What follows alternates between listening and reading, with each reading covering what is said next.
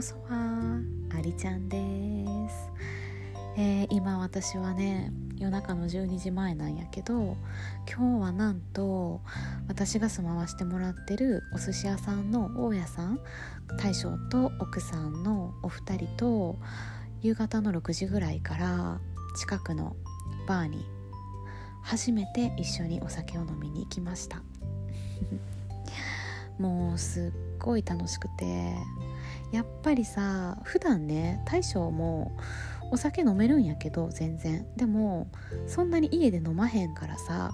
一緒に飲みましょうっていう機会もあんまりないし私自身すっごいねこの立つのに来てから忙しかったり今もオンラインレッスンのページをね作ったりしててでインスタとかブログのね更新もしてるからなかなかねなんか部屋にこもりがちやったりしてあんまりコミュニケーションがね別に取れてないことないんやけどうん。あのー、ざっくばらんにいろんななんか個人的なこととかそういうことを話す機会が最初の夜ぐらいしかなくてさ。で大将と奥さんも忙しいからねやっぱりお店やってるし。うん、そんなんで今日はあの奥さんがね誘ってくれて「バー行こっか」ってでそれが急やってね私もあ行きたいなと思って行ってきました。いい気分転換になった。もうさでそこでさ飲みに行ったらやっぱりねこの辰野城下町っていうのはみんな知り合いやしみんな辰野のことを愛してる人ばっかりなのね。だからめちゃくちゃ面白くてうんそういうのって多分神戸ではありえへん。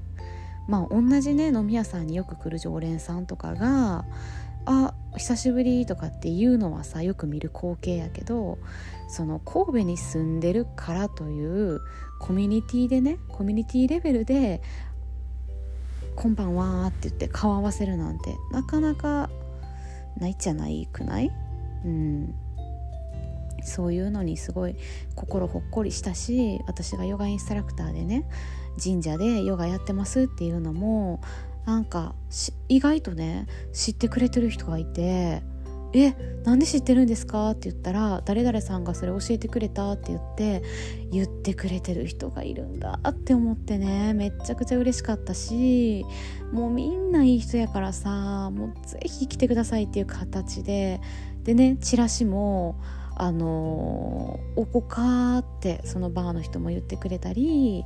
あの今回ね美容室のちょっと美容室経営してる女の人も来てたんやけどすごいね私その人ともあ気が合うなーって思ってうん。でその人もね店にチラシ置くねって言ってくれて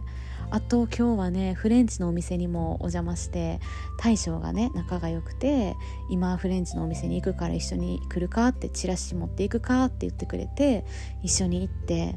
でまあフレンチのねシェフがパリやったりアルザス地方で修行してきたってことでちょっとフランスに行ってた話にも花が咲いたりしてなんかすっごい幸せな一日やったなって思ってます。ほんまに。うん。こっちに来てからねなんかご近所さん例えばお店やってる人とか神社もそうなんやけどなんかみんながご近所さんが知り合い顔見知り挨拶もするし喋る人たちやからなんやろうなそういう環境ってものすごい精神的に安定するんやなって思ってね。だって神戸に住んでたら、まあ、神戸もいろんなとこあるからさみんながみんなそうじゃないと思うけどあの、ご近所さんとあ喋ったり近くの店の人と気軽に喋ったりなんかそういうことってあんまりなくて。うんこれは辰野の城下町やからこそなんやろうなと思ってね。もちろん辰野の城下町もそりゃさやっぱり ちょなんていうの？私は今見てないけどまだ知らんけどやっぱり面倒くさい人とか あんまり関わらん人がおるとは思うんよ。やっぱ人間やしね。でもやっぱり今のところねいい人につないでもらったご縁っていうのはその先にもいい人しかおらへんわけでね紹介されても。だから私にも相性がいいしうんもうなんかすごいね安心して暮らせる感じがしてる。これはねひとえに私が今回、まあ、町でも人気のお寿司屋さんの2階に住んでたりあの今回誘ってくれた友人のつてでね神社の神主さんとすごい仲良くさせてもらったりしててそういうつながりがあるからこそ周りの人たちが「ああの人の家に住んでる子なんや」とか「ああの神主さんと知り合いやったら変な人じゃないね」っていう目でやっぱり見てくれてるのってすごい大きいと思うのね。何にも下地がなくて移住してくるとやっぱりなんかみんな誰なんやろうっていうところから始まるやんかでもそういうものがねこう大将とか奥さんとか友人とか神主さんとか他にもね今輪がちょっと広がってるんやけどもそういうつながりの中でねどんどんどんどん輪が広がってるからああの人の知り合いなんやって言ったらもう割とみんな結構すぐ分かってくれるっていうかうんもうほんまにねなんか幸せうんすごい幸せやしみんながみんなねコミュニティいい意味のねコミュニティの中で生きてるからこそ助け合ってる感じがしてもうあの例えばお世話になったから私もそっちにあのご飯食べに行きますねとかなんかそれがあんまりうーんうん恩を返さないとっていうような意識じゃなくてやってもらって嬉しかったから私もあなたに返したいんだっていう純粋な気持ちからやっている行動をみんなほとんど私が知ってる人は取ってるような気がしてそうするとやっぱりなんかねビジネスも回ってくし誰かのためにこの人のために美味しい料理美味しいお寿司を作ろうとかこういうサービスを発信しようってねカフェとかもねそう思ったら自然とすごくいい店になっていくんやろうなって思うよね。今日私は家の近くにあるね女性が一人でやってるすっごい素敵な内装の素敵な店に行ってきたんやけど